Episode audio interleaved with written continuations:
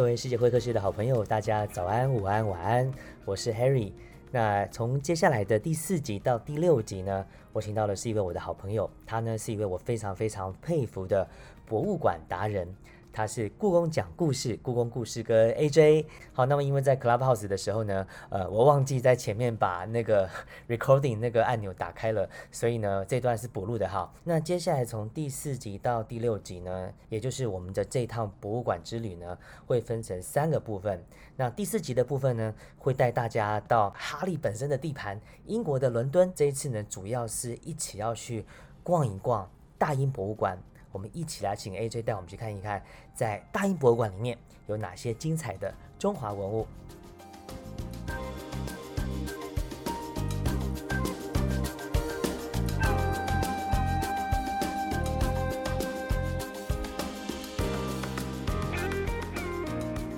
北宋的瓷器它其实就是一简单，那它简单就两个概念，一个是颜色的简单，颜色的 pure 很纯粹，另外是它线条的简单，线条的 pure。那那到了宋呃到了明朝，它就是以青花，那青花其实是要彩绘嘛。那呃在大英博物馆里面最重要最重要最重要的那一件呃瓷器，我都会称它为元青花一哥。其实就是因为以前的学者都认为青花是源自是呃创烧于啊明朝，而且它一创烧的时候就是直接进入了成熟期跟顶峰期。是，这这是为什么很多人收集呃青花瓷，他们的首选会希望是明青花为主，其实就是这个原因。那呃大卫呃大卫的爵士曾经收藏过的那一件就是大卫德瓶，那那一件为什么叫做大卫德瓶？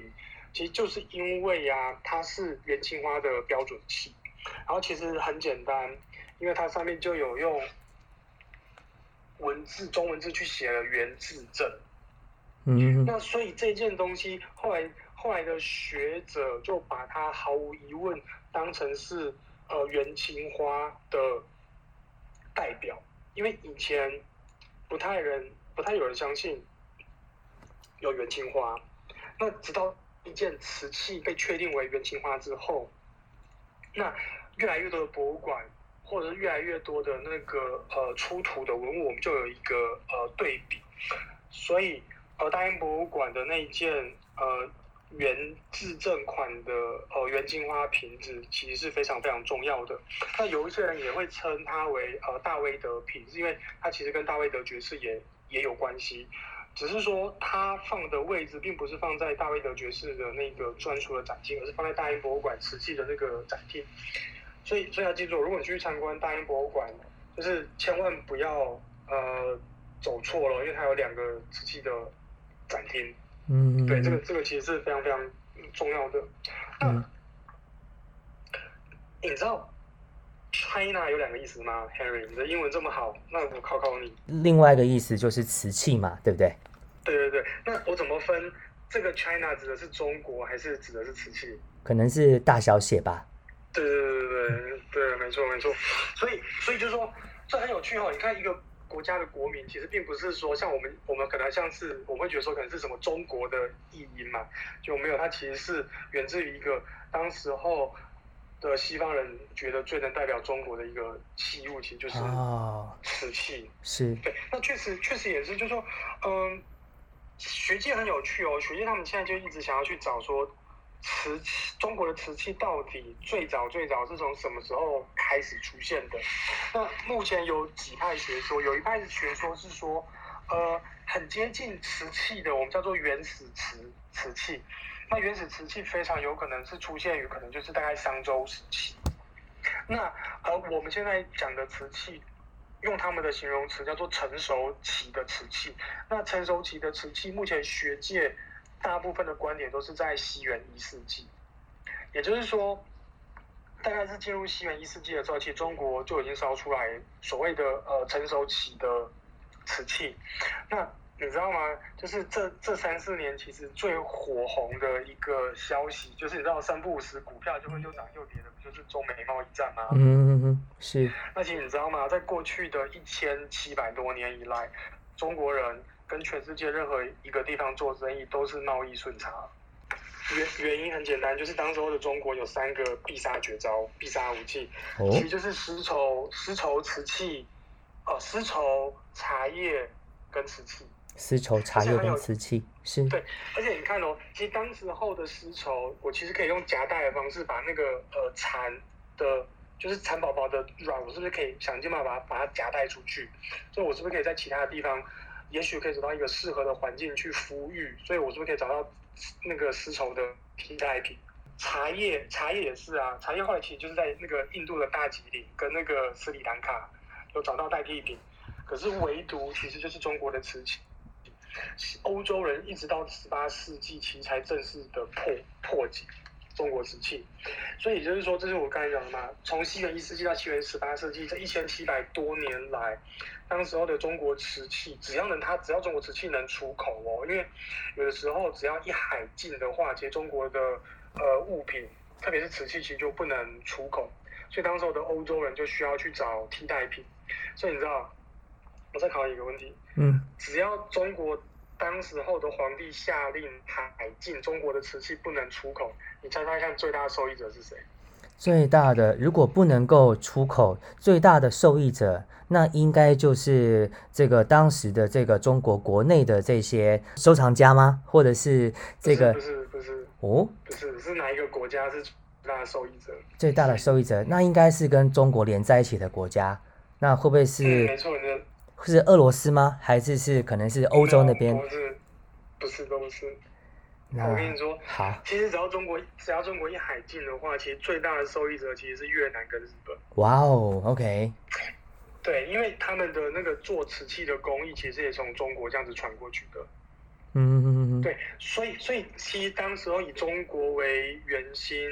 你往周围看，像呃韩国它也会烧瓷器，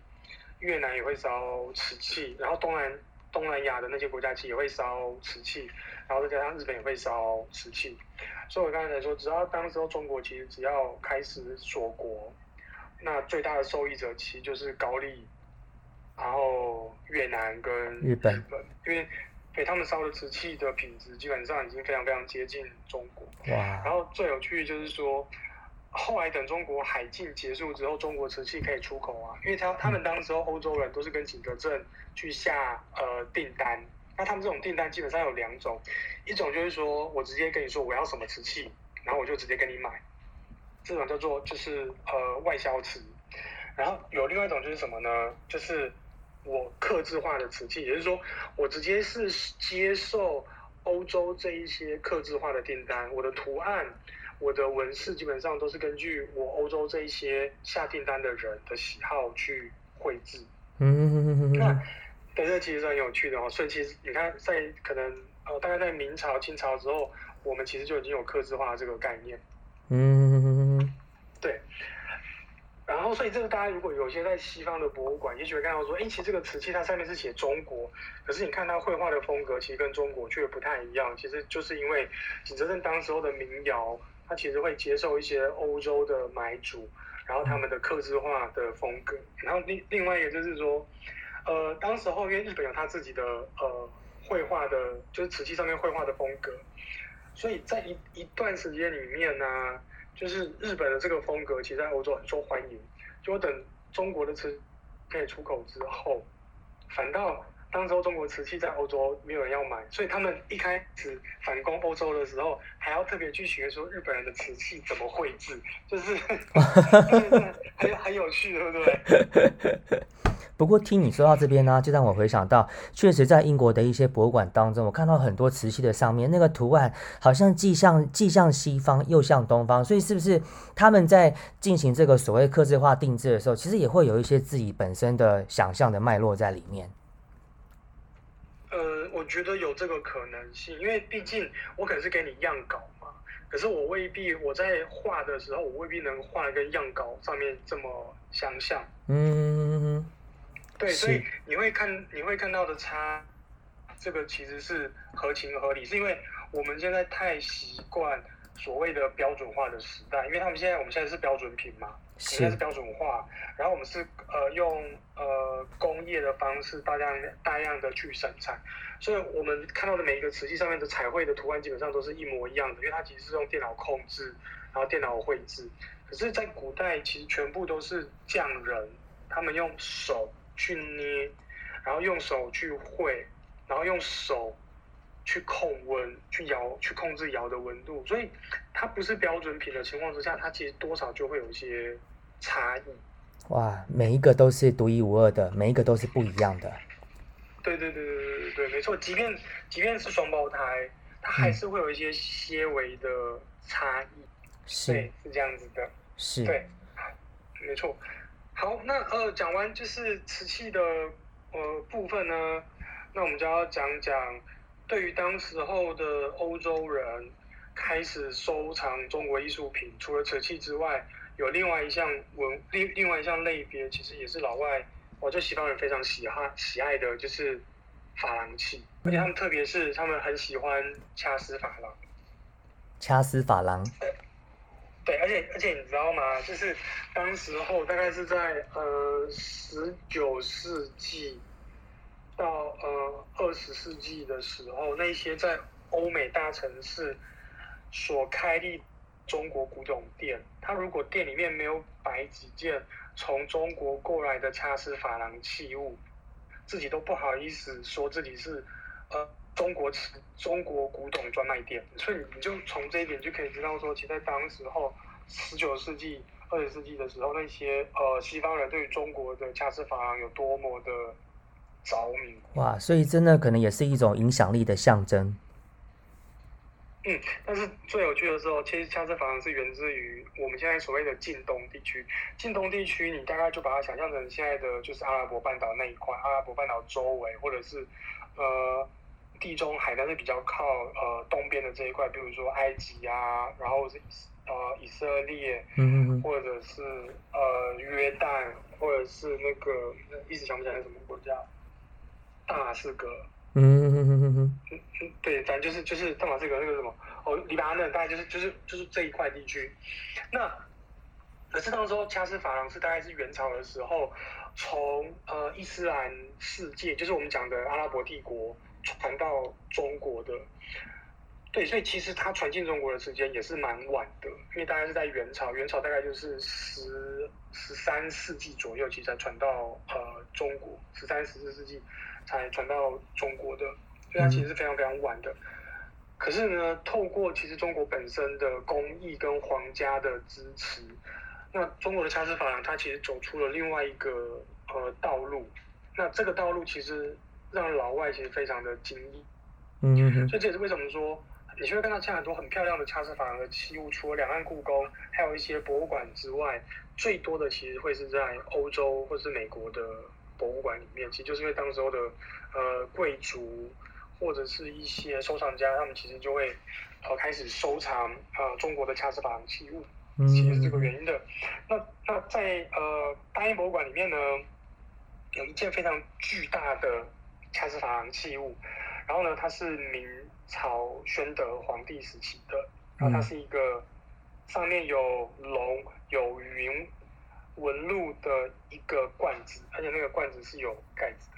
那 Harry，你如果常去博物馆的时候，你你其实都会发现说，博物馆的那个展展柜啊，其实都是比较高的。嗯，对。可是这件宣德时期的掐丝珐琅大盖罐啊，它其实在大英博物馆的那个展厅里面，它的高度是放的相对来说很低的，它并不是放在比较高层的。其实原因是因为那个展厅。它的那个展柜啊，是那种上下层的展柜，并不是说像我们在台北故宫那样子看到的，说它的展柜是嵌在基本上是是墙呃墙壁里面的。嗯，对，现在你你现在去看新的博物馆，基本上你会看到说，哎，它的展柜啊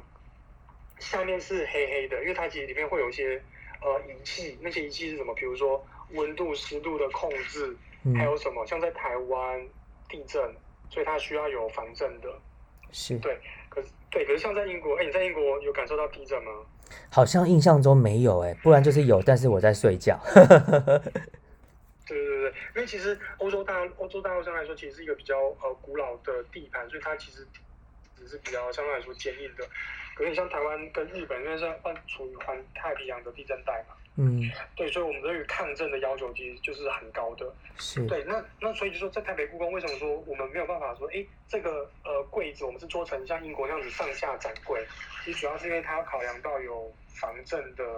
呃设计，可在英嗯，国却可以这样子。那这一个呃掐丝珐琅的大盖罐啊，为什么它不能放在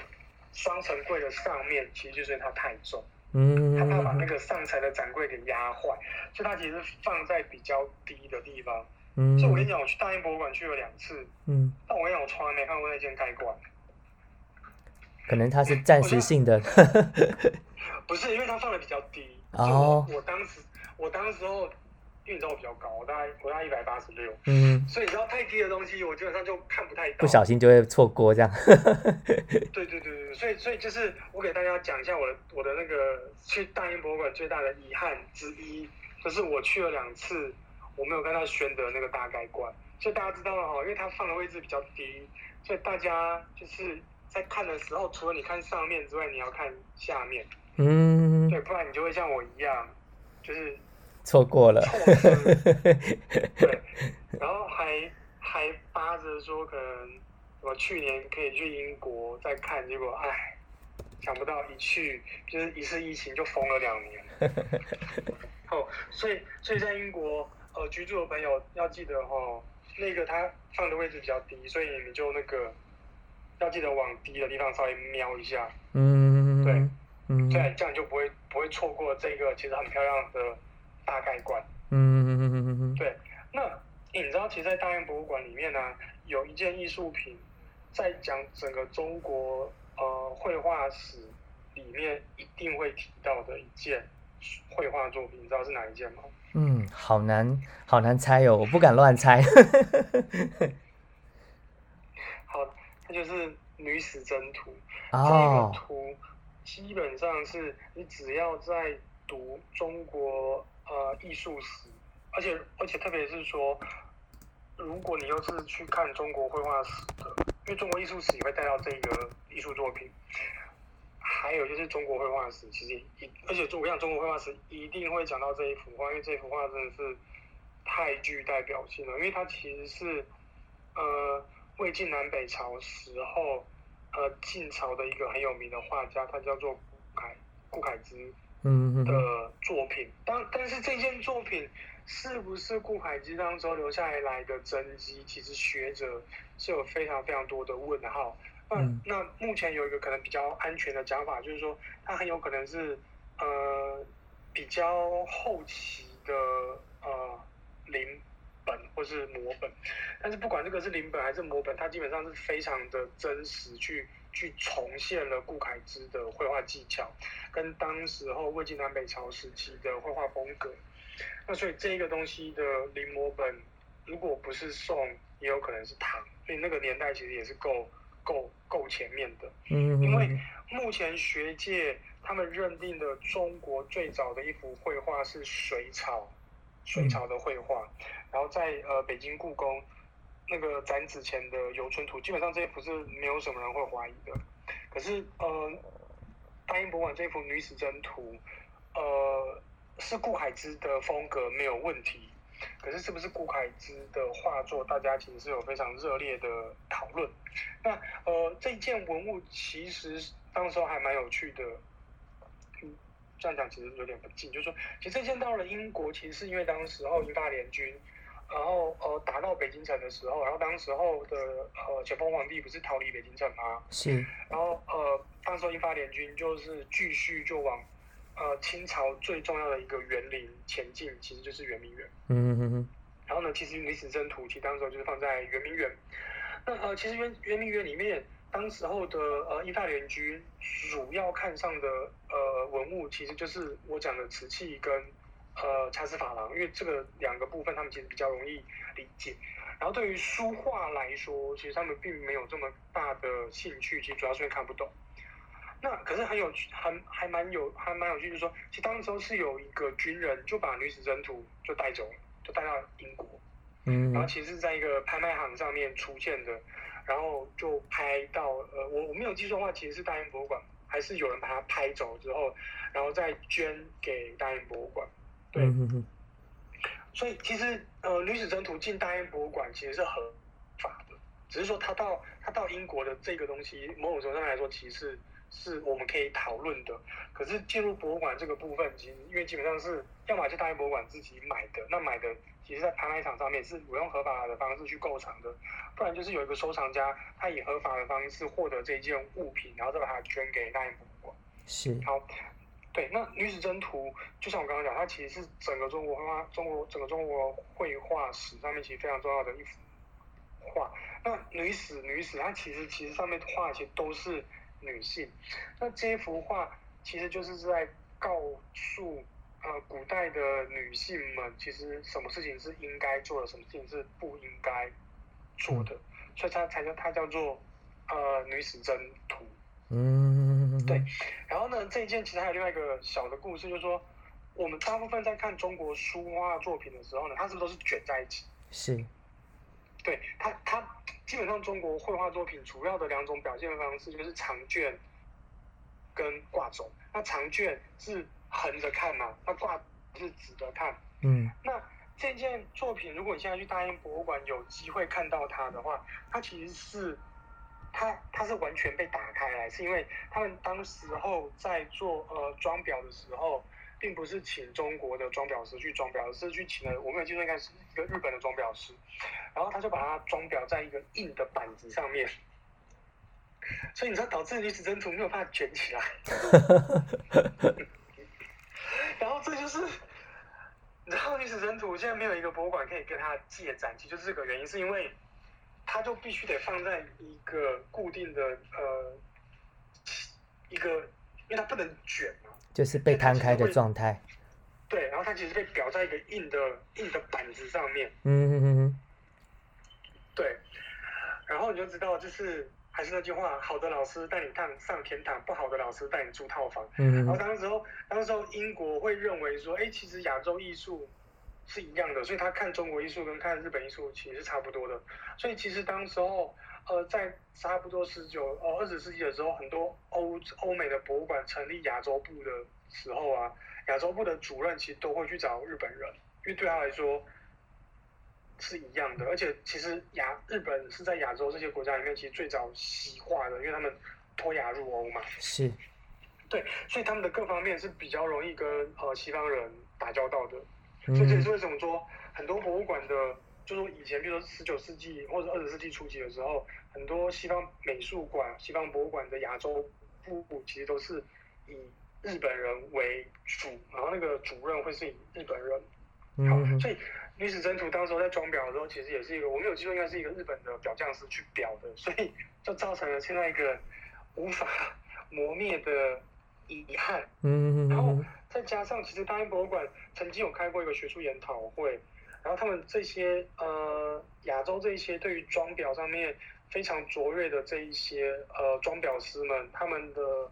目前的结论是说，我们还是先不要动它，因为它真的太脆弱了。是不，管它是真的晋朝留下来的艺术作品，还是说它是唐朝跟宋朝时候的临摹本，它都已经超过一千年了。是它已经是个老骨头，老骨头就老骨头就不要再折磨他了。是是，对，然后大英大英博物馆之前其实也有花了好几年的时间，其实想办法要再去修缮呃女史箴图。然后你知道吗？嗯，你知道英国大英博物馆为了修缮女史箴图，他开了一个非常好的地哦。开地哦，哦，那所以可能就是全世界的这个具备这个专长的人，想赚钱的都跑到英国去了。嗯，他从上海博物馆找了挖了一个非常厉害的一个装裱师，然后我除了给你薪水之外，我给你英国公民。哇，够诱人了吧？他们可以为了一件这样子的艺术品，然后愿意这样子去做，嗯，对，嗯所以，所以，所以，其实像这件艺术品在呃英国，其实当在做学术研究的时候，除了我们的观点之外，其实也可以带入这些英国的观点，然后再加上啊，因为这件东西其实在英国，所以英国也会有更多人其实愿意去研究跟接触中国艺术跟中国绘画史，就像汝窑一样。嗯，对，所以所以在国外这些博物馆的东西，虽然对我们来说可能会觉得很遗憾，嗯，可是换一个角度就说，呃，在台北故宫的研究员，他们一直相信一句话，就说古物有灵，然后这些文物其实会找一个最适合跟最舒服的地方去待着。哇哦，那他去找一个地方去待着，其实也是在把整个中国艺术品的魔力跟中国文化去推到全世界各个角落。嗯我其实一直坚信的这一点，也就是说，如果女子征途在两岸故宫当然非常棒，是因为我们可以用呃更宽广跟更深入的方式来研究它。可是他如果在西方世界呢，那也许就是因为他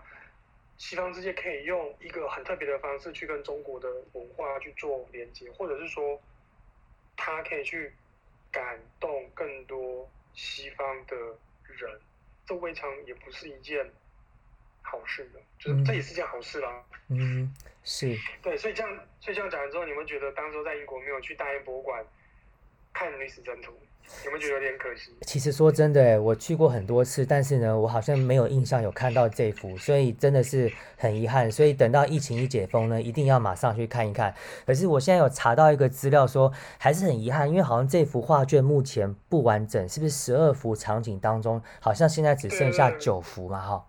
嗯，对。可是目前不太确定说是到了英国才被呃破坏的，还是说在清宫时候其实就就有破坏了。哦，因为我刚才有说嘛，它其实在，在英国的在大英博物馆的时候，它其实有再重新被装裱过，因为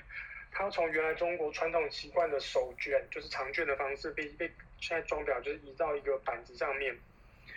对，就是其实蛮可惜的。是，但是可幸的是呢，现在英国好像非常非常的珍视这件事情，所以看到资料上显示说，画卷啊，这个画卷现在还被 BBC 是评为是展示世界历史的一百件文物当中的其中的一件。对，哎，对，你是哪一年在英国的？我是二零零九年到二零一一年，哎，你跟我在，你跟我去英国之间 double，哎我第一次去伦敦是二零零九年好。像我们可能有擦肩而过过，在大英博物馆里面。然后，然后你知道吗？其实在当时候，呃，BBC 跟大英博物馆其实有合作一个呃 project，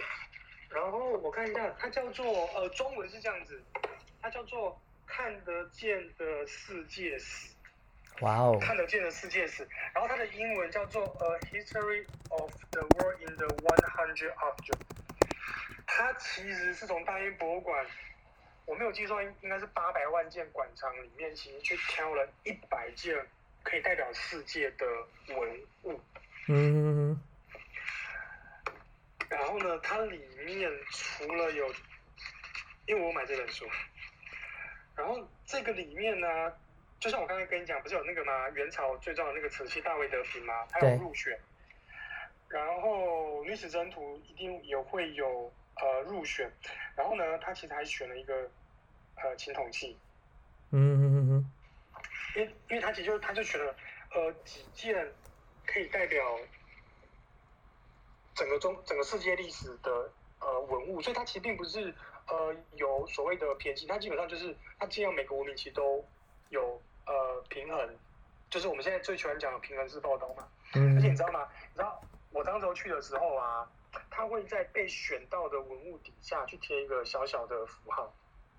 嗯哼哼哼哼。我不知道，我不知道有没有注意这件事情。我印象当中，英国的这博物馆，它这个里面我看过的中华文物，它好像都会贴一个东西，然后显示说是这个当时是由某位英国人他所捐赠给博物馆的，是不是？是不是？您指的是这件事吗？呃，不是不是，就是说我那时候印象很深刻说你知道，你知道我当时在大英博物馆看到有个东西，我下巴都掉下来了，哦，